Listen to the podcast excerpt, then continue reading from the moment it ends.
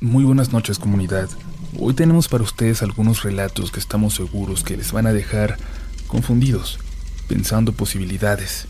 Déjense llevar y disfruten. Les prometemos que va a valer la pena. Gracias por escuchar y gracias por ser parte de Relatos de la Noche. Hola comunidad, les voy a contar la increíble historia que vivió mi amiga.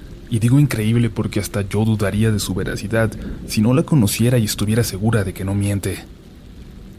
La comparto a partir de este momento, como ella lo hizo conmigo. Mi nombre es Mariana. Tengo 34 años y soy enfermera en Argentina.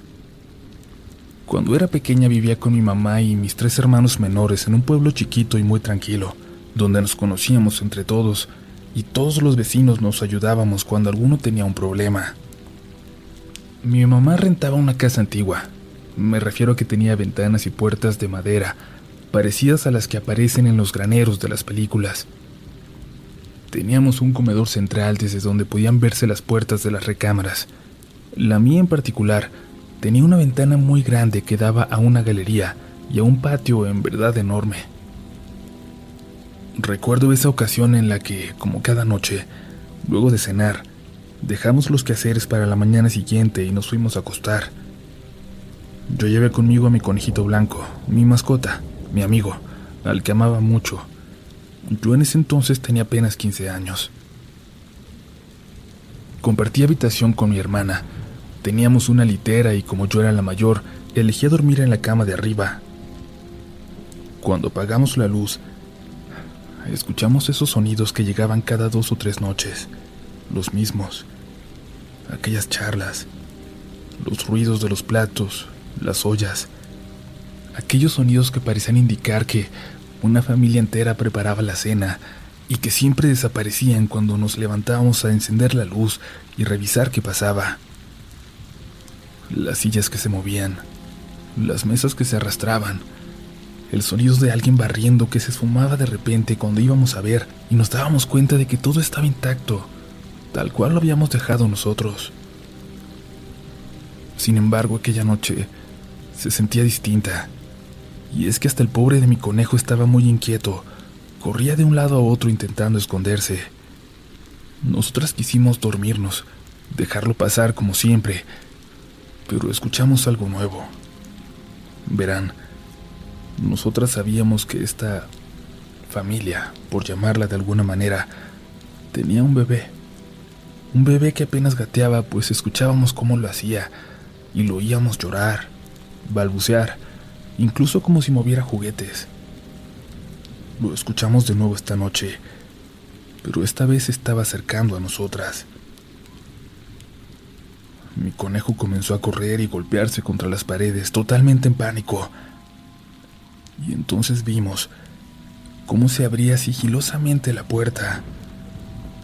Y mi hermana y yo pudimos ver cómo entró gateando la silueta de aquel niño, riéndose a carcajadas, intentando agarrar a mi conejo. Yo tuve que voltear hacia la pared, no lo soporté, pero mi hermana dice que en lugar de rostro, el niño parecía tener solo una mancha negra, sin rasgos. Luego ella sintió como le jalaba la cobija y una manita pequeña la tomaba del pie, parado al lado de la cama. Volvió a perseguir torpemente al conejo y después salió. Y escuchamos como si alguien se hubiera levantado y lo arrullara para hacerlo dormir. Me encontré por casualidad con su video sobre la niña fantasma cerca del Ángel de la Independencia.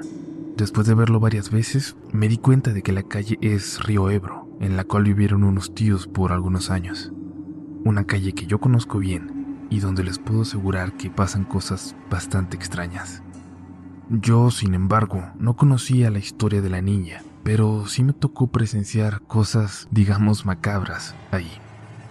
Solíamos visitar a mis tíos unas tres o cuatro veces al año, y siempre me gustó ir con ellos. Me llevaba muy bien con mi prima, que es prácticamente de mi edad. En esas visitas, desde la hora de comida y hasta antes de la cena, nos la pasábamos juntos, mi prima y yo. A mí siempre me han gustado mucho las historias de fantasmas, pero a ella no, para nada. Así que este no era un tema que soliéramos tocar. En una de esas visitas nos enviaron a la tienda por algo que ya no recuerdo, poco antes de que oscureciera. Me sorprendía que es una calle calmada, casi sin tránsito de vehículos, lo que es completamente opuesto a las calles de alrededor. Nunca veía a otras personas afuera, ya entrada la tarde. Caminábamos por la banqueta.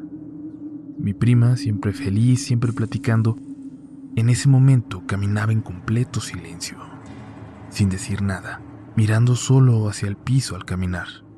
Me atrasé un poco, distraído. Al pasar por un portón, sentí que alguien me miraba. Volteé y por dentro de una puerta de reja había un hombre alto, observando hacia afuera, observándome. No lo pude mirar con atención. Me dio algo de miedo, quizás pena. Por alguna razón no pude sostenerle la mirada. Mi prima ya iba varios metros adelante. No se inmutó porque yo me quedara atrás. Le pedí que me esperara y apresuró el paso. Corrió para salir de la calle y dar la vuelta. Corrí detrás de ella, pero antes de llegar a la esquina, para salir por fin de Río Ebro, en la penúltima casa, vi de nuevo al hombre de negro, de abrigo y sombrero, parado en un lugar específico que escondía su cara en las sombras. Alcancé a mi prima en la tienda. Quise platicarle lo que acababa de ver, pero no me dejó. Me pidió que no habláramos nada hasta volver a casa. Intenté bromear con ella, distraerla. Caminamos a otra tienda más a buscar alguna cosa que no encontramos en la primera y se relajó un poco. Cuando regresábamos ya no pensaba en lo que acababa de pasar, en el hombre que vi. De alguna forma, había salido de mi cabeza. Casi llegábamos de nuevo a esta calle y ahí estaba, en la esquina, parado sobre la banqueta, observándonos. Mi prima estaba pálida. Dimos la vuelta y rodeamos toda la manzana a toda velocidad para llegar a la casa por el otro lado de la calle. Recuerdo que ella corrió y no pude seguirle el paso. Antes de entrar a su casa, lo pude ver otra vez. Allí estaba a unos 50 metros parado justo en medio de la calle. Quise hablar con mi prima al respecto, pero insistió en no mencionarlo. Por lo que pude entender, por lo poco que dijo, ella no creía en nada sobrenatural y para ella este era solo un hombre misterioso que le causaba mucho terror.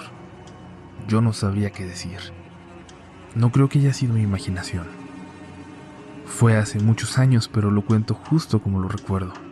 Estoy seguro que vi al hombre en casas distintas en cuestión de segundos. Le conté a mi mamá, quien después se lo comentó a mi tía, pero ya no supe más al respecto. El tema surgió de nuevo hasta años después, hace poco. Mis tíos viven ya en otra casa y alguna vez en una de estas visitas después de la cena, algo nos llevó a platicar sobre cuando vivían en aquel departamento de Río Ebro. Me faltaría tiempo para relatarles las historias que nos contó mi tía sobre lo que llegó a platicar con sus vecinas. Una de las razones por las que ella decidió mudarse es porque justo en la casa de enfrente, en la ventana que daba a la ventana de su cocina, había una niña que siempre la observaba por las tardes cuando mi tía intentaba preparar la cena, observándola noche tras noche con una sonrisa extraña y siniestra. Mi tía tuvo un escalofrío al contarnos que, cuando le platicó de esto a una de las vecinas, le dijo que la casa de enfrente solo la habitaba una señora mayor que ya no podía caminar. Las historias sobrenaturales por ese rumbo son comunes y les repito, tardaría mucho en escribirles todo lo que nos contó mi tía aquella noche. Pero ya se darán cuenta ustedes si logran hablar con los vecinos. Ojalá que pudieran hacerlo. Hola Uriel y toda la comunidad. Aprovechando mi insomnio quiero compartir con ustedes una pequeñísima historia algo que le pasó a mi hermano mayor hace no mucho, un fin de semana. Aquí en casa solo vivimos mi hermano, mi mamá y yo. Aquel fin de semana yo me fui a casa de mi padre. Mi hermano llegó tarde de la universidad, muy cansado por el largo día ya que además de estudiar trabaja. Entró al departamento y vio la luz del baño prendida. Creyendo que era mi mamá, él se fue directo a su cuarto a dejar sus cosas y se distrajo ahí revisando su celular por unos 15 minutos. Luego salió a la cocina por algo de cenar y la luz del baño ya estaba apagada. Cenó tranquilo lo que había preparado y al terminar de hacerlo notó que ya eran las once y media de la noche. Fue al cuarto de mi madre para darle las buenas noches antes de ir a dormir, pero estaba vacío. No había nadie. Mi hermano se sorprendió de que mi mamá se hubiera ido a esa hora sin avisarle, pero entonces recibió un mensaje en su teléfono. Un mensaje de mi mamá. Hijo, hoy no podré llegar a la casa. Me voy a quedar con mi amiga Rocío. Tu hermano está con su papá. Te veo mañana. Cuídate. Mi hermano evidentemente se puso entonces muy nervioso. ¿Quién estaba en el baño cuando él llegó? ¿Quién prendió y apagó aquella luz?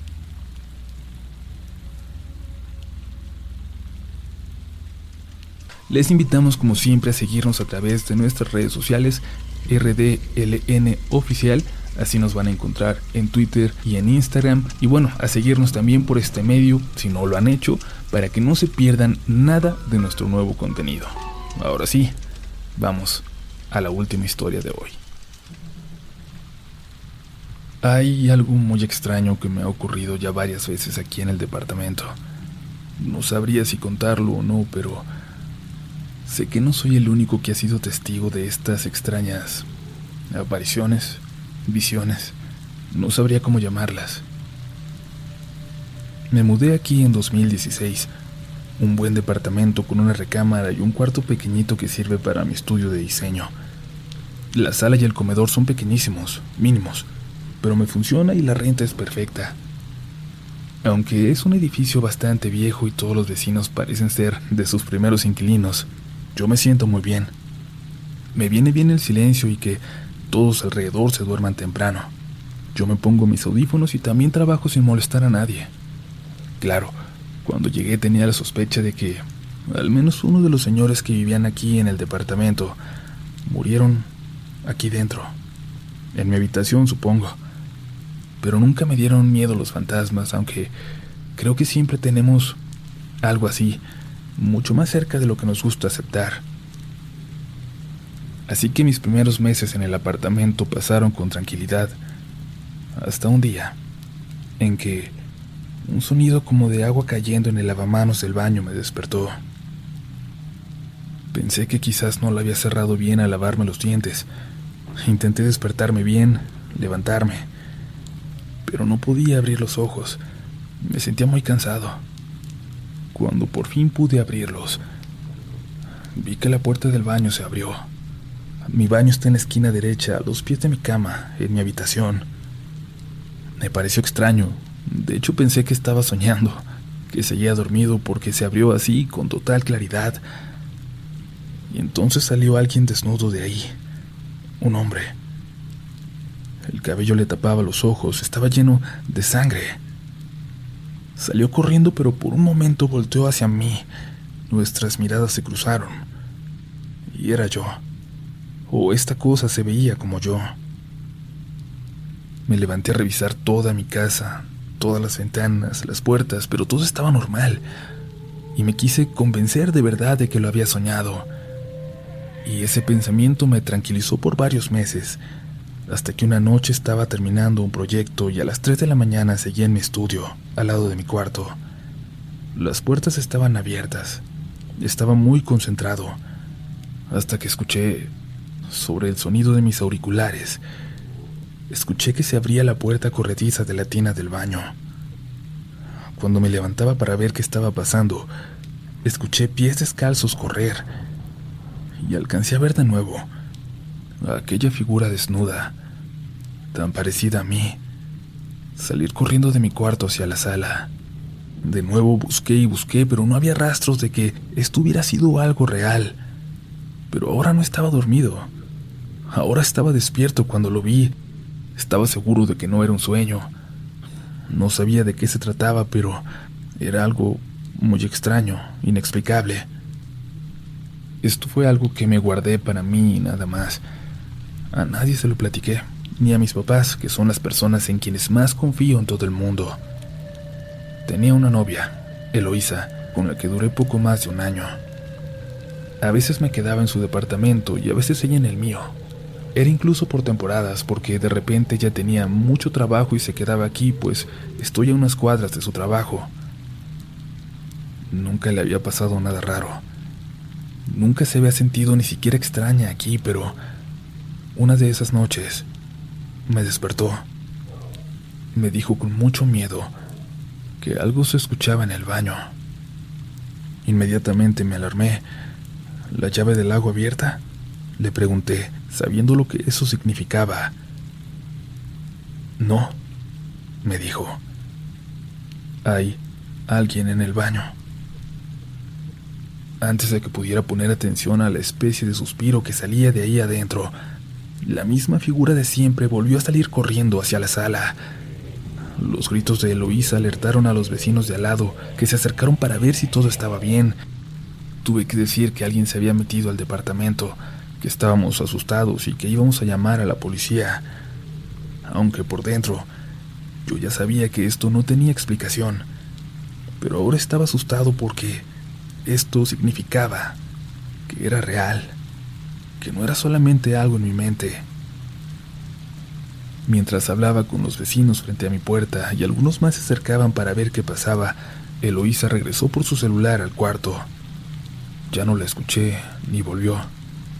Me despedí de los vecinos minutos después y al entrar encontré a mi novia tirada frente a la puerta de mi habitación, ya cerrada. Los ojos que tenía, su mirada, nunca la voy a olvidar. Le pregunté qué estaba pasando y me dijo que había visto algo en el cuarto. No podía describirme qué. No sé si no podía o no quería, pero no me lo dijo. Pero no me dejó abrir la puerta. Abre tu cuarto en la mañana, ya que yo no esté aquí, por favor. Ella la había cerrado al ver aquello, cuando apenas había entrado para tomar el celular que había dejado junto a la puerta. Pero algo vio, algo terrible. Pero solo sabría más detalles al respecto hasta un año después, mucho tiempo después de que dejamos de vernos. No creo necesario aclarar que aquella fue la última noche que ella vino a mi departamento. Luego pasaron meses de tranquilidad hasta que viera otra cosa, y es por eso que resisto todavía a estar aquí, porque he visto cosas en contadas ocasiones a lo largo de los años, pero eso sí, cada vez son peores. Esa última noche que he tenido una experiencia, algo me despertó de nuevo, pero no fue un sonido ni frío, ni nada parecido. Fue algo como un mal presentimiento, como sentir de repente mucha tristeza. Escuché que había alguien en el baño, pero esta vez nadie salió. Solo me cerraron la puerta. Yo me levanté corriendo y me fui a la sala, no sé esperando a qué. Tal vez pensando que iba a ver pasar esta figura parecida a mí estando en la sala y que por fin iba a saber hacia dónde se escapaba. No lo sé. Pero nadie salió. Nada. Pasaron minutos hasta que escuché que la llave del lavabo se abría de nuevo y, muy cautelosamente, volví hacia la puerta de mi cuarto. La puerta del baño estaba abierta. En el fondo de este, en la tina, estaba yo, tirado. O eso creí ver, pero había algo más en el baño, frente al lavamanos. Era un hombre, o así podría describirlo, de casi dos metros, y fuerte, muy fuerte. En su cabeza parecía tener una máscara, tenía una cara de animal, de un animal negro, con cuernos. No sé si era una máscara de cabra, de vaca, no sé, no tengo idea pero parecía tenerla pegada al cuerpo. pero quiero pensar que era una máscara. No lo harían ustedes. Fui testigo de esta escena apenas un instante antes de salir corriendo del apartamento, de irme a dormir a mi carro en el estacionamiento. Fue lo último que vi, pero tengo presente todo esto a raíz de la última charla con Eloísa, donde me dijo lo que vio. Me dijo que me vio a mí, ahí adentro, con algo, con alguien. Dijo que vio mi muerte. No pudo decirme que era ese algo dentro de la habitación, y yo no me atreví a preguntar si coincidía con aquella criatura horrible que yo vi también. La única especie de explicación que alguien me ha dado al respecto vino precisamente de ella, de Eloísa, pues le contó de esa visión que tuvo a una amiga que tiene, adentrada en lo esotérico y esas cosas. Le dijo que no significaba que fuera algo real o una visión del futuro. Le dijo que hay seres que se alimentan del miedo y que buscan diversas formas de provocarlo. No lo sé, creo que si ese es el caso, me tocó un ser bastante creativo para asustarme. Pero no se preocupen, voy a estar bien, eso lo sé, y espero volver a escribir más experiencias en otro momento. ¿Quieres regalar más que flores este Día de las Madres? The Home Depot te da una idea. Pasa más tiempo con mamá plantando flores coloridas, con macetas y tierra de primera calidad para realzar su jardín. Así sentirá que es su día todos los días. Llévate tierra para macetas Bigoro por solo $8.97 y crece plantas fuertes y saludables dentro y fuera de casa. Recoge en tienda y sigue cultivando más momentos con mamá en The Home Depot. Haces más, logras más. Más detalles en homedepot.com diagonal delivery.